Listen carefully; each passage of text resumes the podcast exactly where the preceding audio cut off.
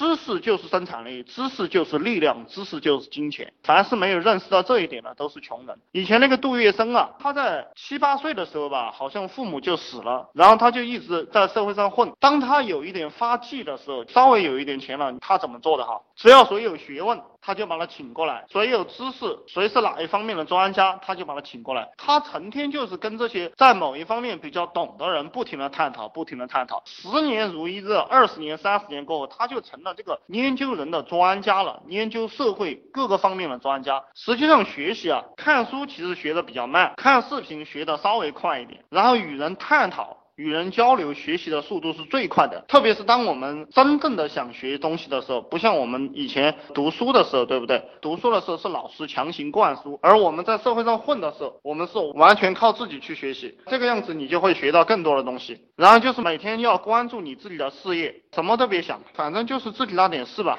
其他的东西你都不用去想了。还有就是要学会控制自己的感情。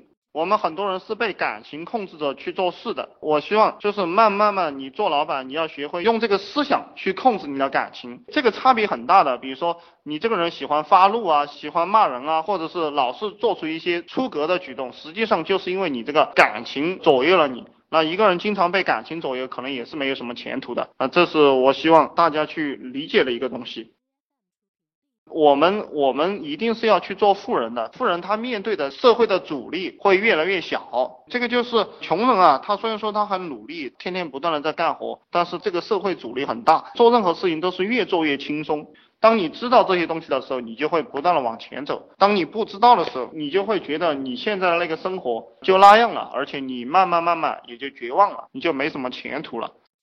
只有这个越穷的人，他把这个钱盯得很紧，然后他就会被钱控制，他就会为钱工作。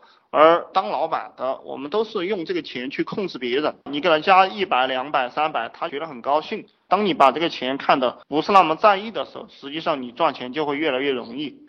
我一直在给大家讲的一个思路，就是你永远要去结交那些比你更聪明的人，然后你永远要有足够的耐心去听比你聪明的人讲的话，然后按照他们的思路去做事。笨蛋老是听不进去，老是听不进去，他老是去反抗那些比他聪明的人，或者说比他有钱的人。他认为别人没有什么了不起的，那这样的人基本上就可以讲他永远就那样了，永远就没有前途了。其实我们往深了讲，就是人的这个品性啊，就决定了他的财富，决定了他能不能够做一个好老板。你有没有足够的耐心？你有没有足够的毅力？有没有去锻炼过自己的心境？有没有去思考？不要被感情所控制，或者说你通过这个思考，通过思想去控制你的感情，去引导你的感情，去掌握这个钱的运动规律。你用出去了这个钱，你要去看到隐形的价值。比如说，我们买一本《怎么样做互联网营销》，你看我讲了怎么样做互联网营销。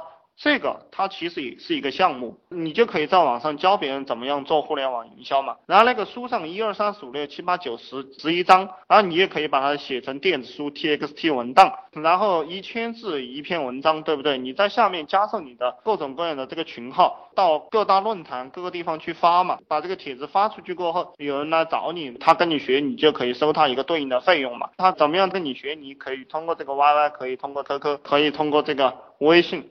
那你的圈子不就建立起来了？当你把这个圈子建立起来了过后，你发现一个好的产品，你是不是可以让他们跟着你一起去营销去卖呢？卖了这个钱，如果是实体的东西，你提供货源，是不是可以分你一点呢？当然，如果是虚拟的，你把它教会了，他自己去做，他赚的钱了，他也会感谢你，对不对？所以，我们很多东西啊都是蛮简单的，被你们想复杂了。这个具体的项目，比如说你买了一本书，叫做怎么样去做这个管理，那你也可以在网上教别人怎么样去做管理。同样的，也是一二三四五六七八九十，然后你还可以送他很多这个视频的资料，在网上去买，买了，然后你每天就跟他讲怎么样去做管理，这个样子不是你也可以笼络到一个非常大的圈子啊，都是做管理的，而且你像这个管理，你也可以细分，可以细分物流管理，你也可以细分这个制造产业的这个管理，你也可以细分到互联网公司，做的越细啊，单笔利润可以提得越高，做的越宽，你的单笔利润它就越低，大概就是这么一个玩法。